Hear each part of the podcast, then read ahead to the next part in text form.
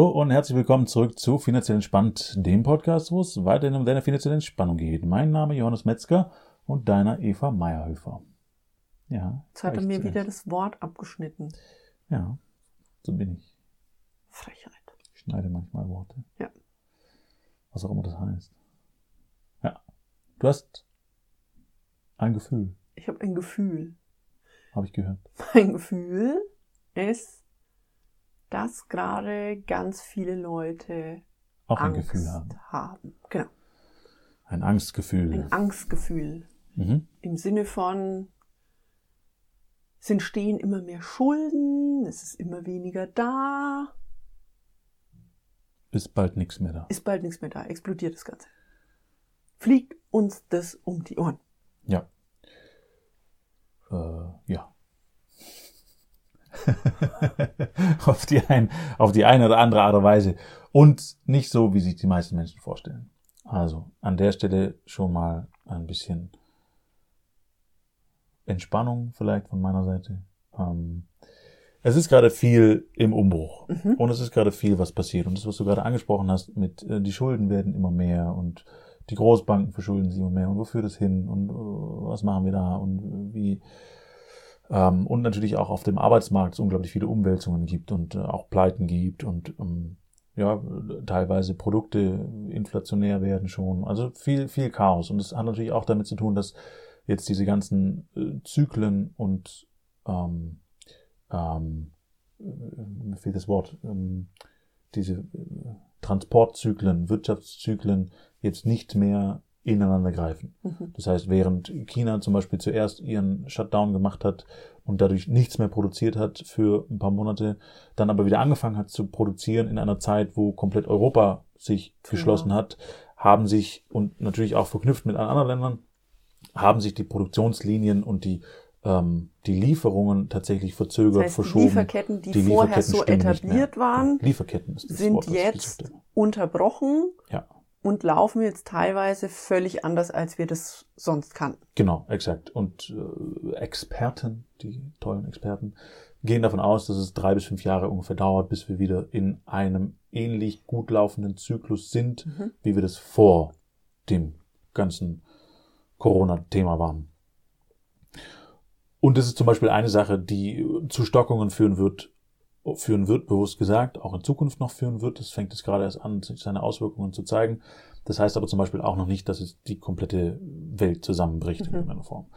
Und es das heißt generell nie, dass eine komplette Welt zusammenbricht, sondern das, was du verstehen willst da draußen, wenn du da ein bisschen Befürchtungen hast, dass die Welt irgendwie zugrunde gehen könnte. Es gibt nie eine Seite total Chaos und sonst nichts, sondern es ist immer in irgendeiner Form ein Ausgleich da. Um das mal zu verdeutlichen, bei dem Schuldenstand, den wir jetzt aktuell haben, mhm. was die Großbanken an Anleihen, Aufkäufen und sonstige Geschichten gemacht haben, der ist relativ hoch mhm. und der steigt exponentiell an. Aber nicht nur der Schuldenstand steigt an, sondern das Geld, was einmal in den Markt gepumpt wurde, hat auf der anderen Seite irgendjemand. Mhm. Also das heißt, es ist immer gleich. Das heißt, die Geldmenge liegt immer bei 100 Prozent. Beides. Also das Haben. Egal wie viele Nullen die Geldmenge hat. Genau. Dann kannst du an Geldmenge immer noch eine Null dranhängen oder noch eine Null dranhängen und noch eine Null dranhängen, aber die Positionen von Haben und Schulden bleiben immer gleich groß. Es gibt keine Vergrößerung an dieser Stelle. Mhm. Das heißt, wenn es auch eine Entschuldung kommen würde, sozusagen, und es äh, wird das Haben ähm, weniger, nein, mehr, weniger, nein, weniger, so, wenn du was hast, was auf der Bank hast, ist es nur noch die Hälfte wert. Mhm. Und deine Schulden werden nicht so stark ent, ähm, ähm ent, entwertet. enteignet, entwertet. Und du hast da 80 Prozent nur, also 20 Prozent Entschuldigung, weniger, Entschuldigung, weniger ähm, als dann da ist. Das heißt, das ist ja eine andere Verteilung, eine umgerechte Verteilung mhm. sozusagen. Ja? Dann haben wird mehr geschröpft als, als. deine Schulden. Ja. So, das heißt, du musst mehr zurückzahlen bei weniger haben.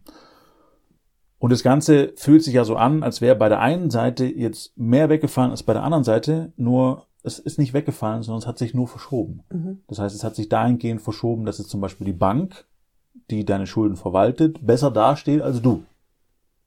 Das bedeutet auch, dass Unternehmensgelder, an dieser Stelle besser dastehen als du als Privatperson.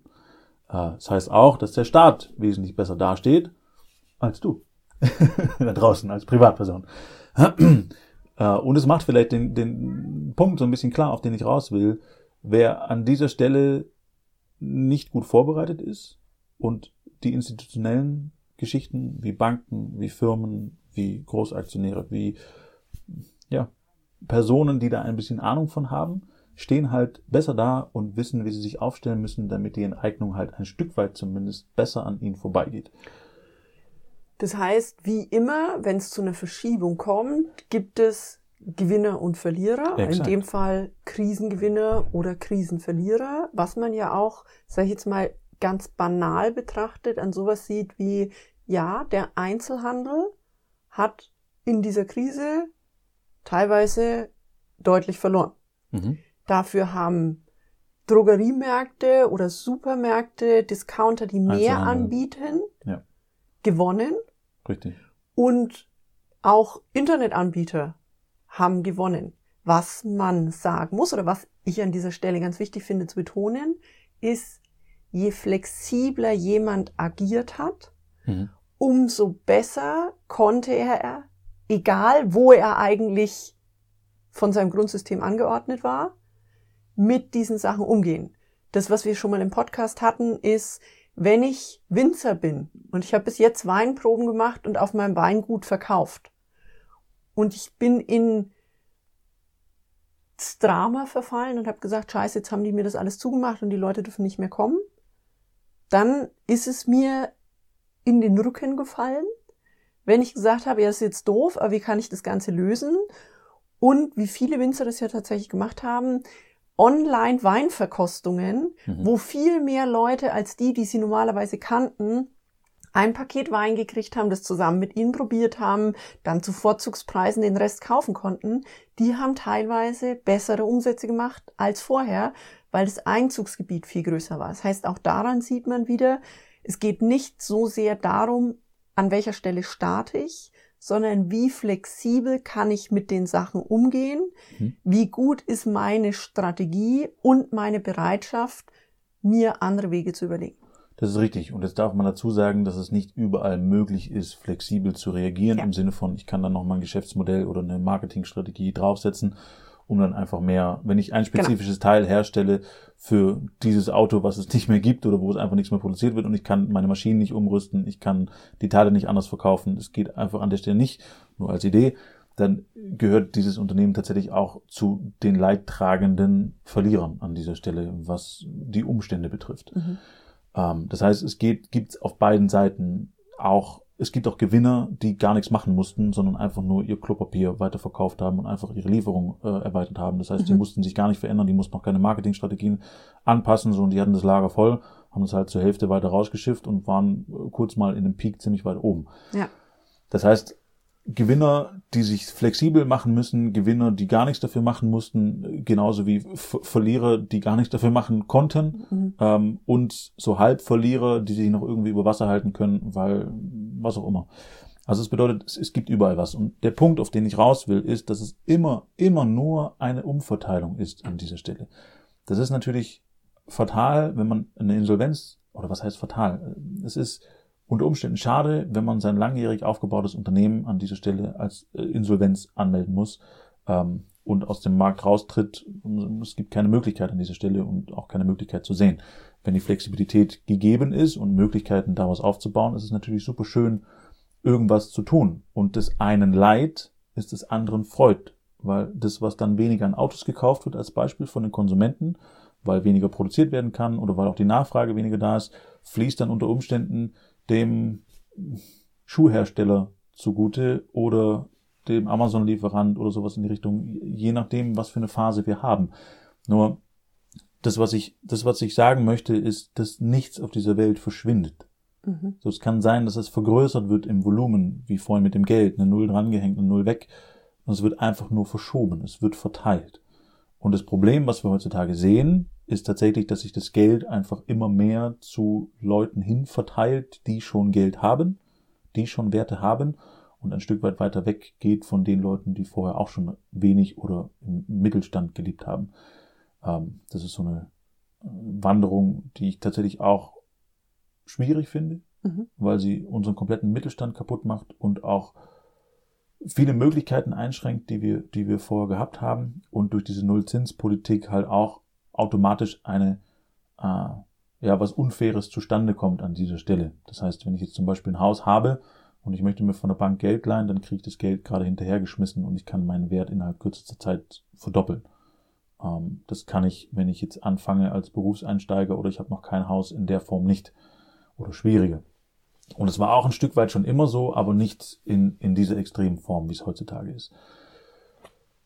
Und da darf man schon schauen, dass man auf einer Seite ist, wo man sein Vermögen gut aufbauen kann und wo man auch, ja, ein Stück weit intelligent investiert und halt so aufgestellt ist, dass man sein Vermögen trotzdem schützt. Zum Beispiel auch unter Umständen unabhängig vom Unternehmen, ähm, dass man an der Stelle eine Insolvenz anmelden kann, aber trotzdem versorgt ist mit den Dingen, die man sich selber ausbezahlt hat.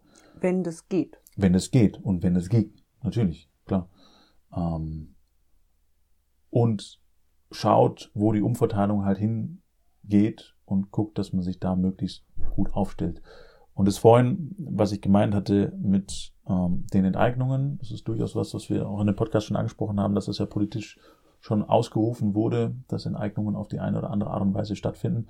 Das ist halt tatsächlich so, da gibt es die Leute, die haben sich damit noch nie beschäftigt und konnten sich unter Umständen noch nie damit beschäftigen und haben keine Idee, was wie enteignet wird und stehen halt vor einem Beschluss, wo das dann stattfindet. Und dann gibt es halt ganz viele andere Leute, die sich da vorbereitet haben und viele Vermögenswerte haben, die ihnen dann halt trotzdem bleiben, um dann wieder weiter gut leben zu können.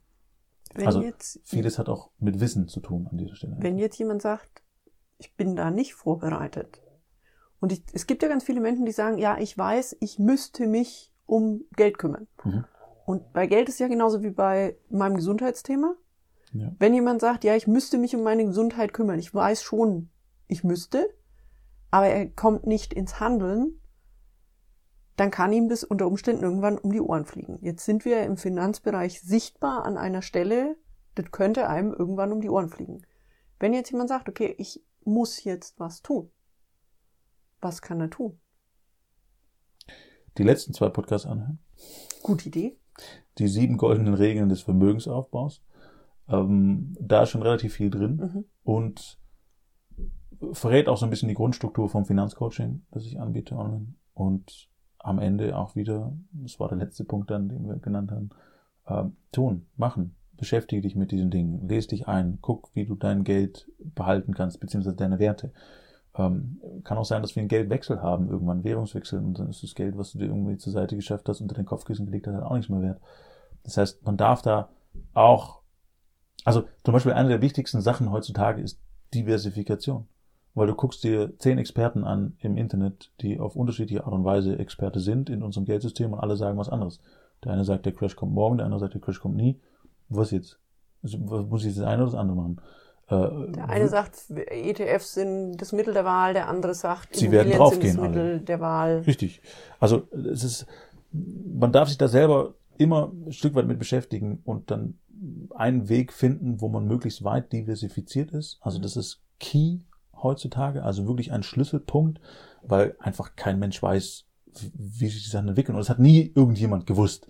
Ja, nur äh, es gab kaum eine Zeit, äh, in, in, der in der so viel Umbrüche waren. Ja, in der so viel Umbrüche waren und vielleicht doch auch Umbrüche, aber wo die Menschen so auf extreme Lager zugegangen sind, weil wir einfach auch Extreme haben. Also wie zum Beispiel die Überschuldung von den Großbanken. Das ist schon auch eine Spitze, die wir in der Form noch nicht hatten. Mhm.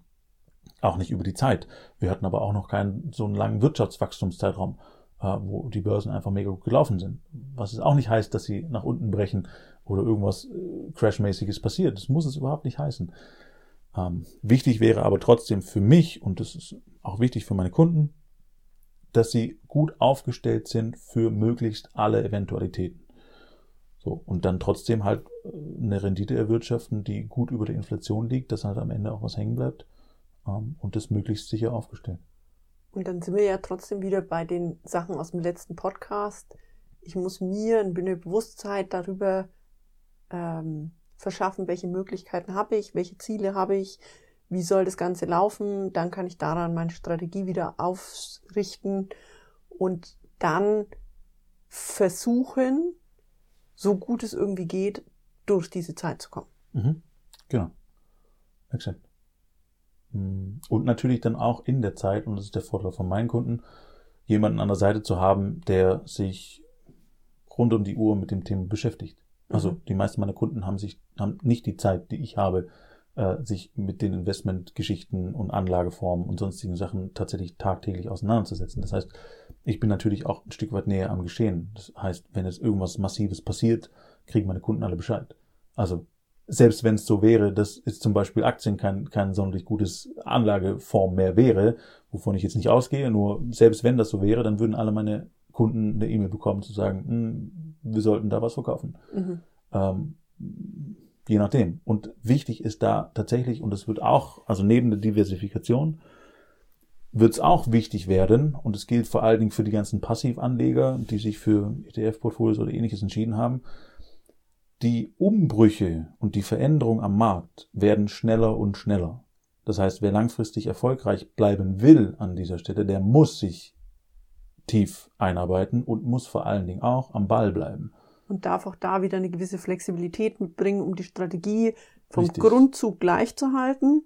Aber die Umsetzung, also mit was erziele ich dann mein Ergebnis, wird sich über diese schnellen Veränderungen auch schneller verändern. Absolut, genau. Ähm, und das ist natürlich super wertvoll, wenn man gleich eine gefilterte Quelle hat. Also mhm. ich persönlich mag das bei mir auch. Äh, wenn ich mir jetzt alles aus dem Internet ziehen müsste, wäre ich, glaube ich, auch maßlos überfordert. Aber ich kann halt ganz viel auch von Analysten und von Banken und an Informationen kommen, wo es der Normalsterbliche nicht direkt reinkommt. Das macht für mich einfach einen riesen Vorteil, ja, und damit natürlich auch einen riesen Vorteil für meine Kunden, ähm, weil sie diese Informationen nochmal gefiltert kriegen durch jemanden, der sich damit tagtäglich auseinandersetzt. Ähm, und es möglichst solide und im Interesse meiner Kunden natürlich auch. So, und das kann ein Vorteil für dich sein. Du kannst natürlich auch alle Infos aus dem Internet ziehen. Ähm, du kannst es für dich selber machen. Ich persönlich mag das, äh, so zu arbeiten. Und es macht durchaus langfristig Sinn, so flexibel wie nur möglich zu bleiben. Und auch so, mh, hm, so qualitätsmäßig hochwertig an die Infos zu kommen, wie es nur geht.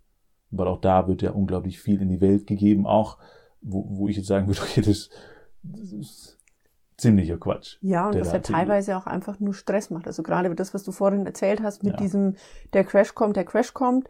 Manche Bücher, die ich zum Beispiel dazu geredet, äh, gelesen habe, haben mir nur das Gefühl gemacht von, oh Gott, da habe ich überhaupt keine Chance, was ich tun kann. Und es bricht jetzt morgen über mich zusammen. Und so ist es ja nicht. Richtig. Sondern es geht auch da wieder darum zu sagen, okay, das sind jetzt die Gegebenheiten, die wir haben. Wie kann ich damit handeln? Ja, und den Boden zu behalten einfach. Also bei allen Katastrophen, die so passieren, die Erde dreht sich weiter. Und dann darf man halt schauen, ob man sich mitdrehen möchte oder ob man aussteigen mag oder ob man was verändern möchte. Jeder darf das und muss da seine eigene Entscheidung treffen. Mhm. Ähm, und ja, wie gesagt, ich glaube, dass die Zukunft ein spannendes Erlebnis werden wird, ähm, dass wir viele Umbrüche haben werden, sowohl positiv als auch negativ. Und dass man diese Zeiten auch unglaublich gut nutzen kann, als Beispiel, wenn man gut aufgestellt ist. Man darf halt dranbleiben, das nötige Wissen haben und sich immer wieder neu informieren. Also auch bei mir kommen immer wieder neue Sachen dazu, die ich so noch nicht kannte, weil dieses Feld auch einfach unglaublich riesig ist. Ähm, und mit denen ich mich dann beschäftige, auseinandersetze und sage, okay, macht Sinn oder macht keinen Sinn. Mhm. Ähm, und das dann halt auch so weitergebe an meine Kunden. Und da halt, wie gesagt, ein Backup-System zu haben, ähm, finde ich persönlich tatsächlich auch sehr angenehm, wenn ich mich, also wenn ich mich in einem Bereich nicht auskenne, dann habe ich immer gerne jemanden, der da langfristig äh, langjährig gearbeitet hat und einfach eine Idee hat, was ja. er tut. Das heißt nicht, dass ich das genauso tun muss wie er oder blind seiner Meinung folgen muss, aber da kommt einfach eine Erfahrung mit ins Spiel, die ich einfach nicht habe. Jetzt nehmen wir das, was wir vorhin schon im Gespräch hatten. Du bleibst trotzdem der König, die Königin in deinem Königreich. Mhm und du nimmst dir jemand an die Seite, der Berater für dich ist und der sich vielleicht in diesem Fachgebiet besser auskennt. Und trotzdem bleibt es dein Königreich. Das heißt, die Abschlussentscheidung, gehe ich diesen Weg, gehe ich diesen Weg nicht, Ja. die kannst immer du treffen. Und musst auch du treffen. Und der gute Berater hilft dir trotzdem, eine ausbalanciertere Entscheidung zu treffen. Ja. So, Richtig. das war das Schlusswort. Genau. Auch da, es geht immer irgendwie weiter. Und wenn ich dich unterstützen darf, sehr, sehr gerne. Schreib einfach an investment.finanziell-entspannt.de. Und dann hören wir uns und lernen wir uns vielleicht auch irgendwann mal kennen. Mr. Mrs. Unbekannt auf der anderen Seite der Leitung. Ja. Trotzdem dir eine erfolgreiche Woche, was auch immer du tust. Tu das Richtige. und dann, und dann hören wir uns nächste Woche wieder. Ja. Bis dann. Ciao.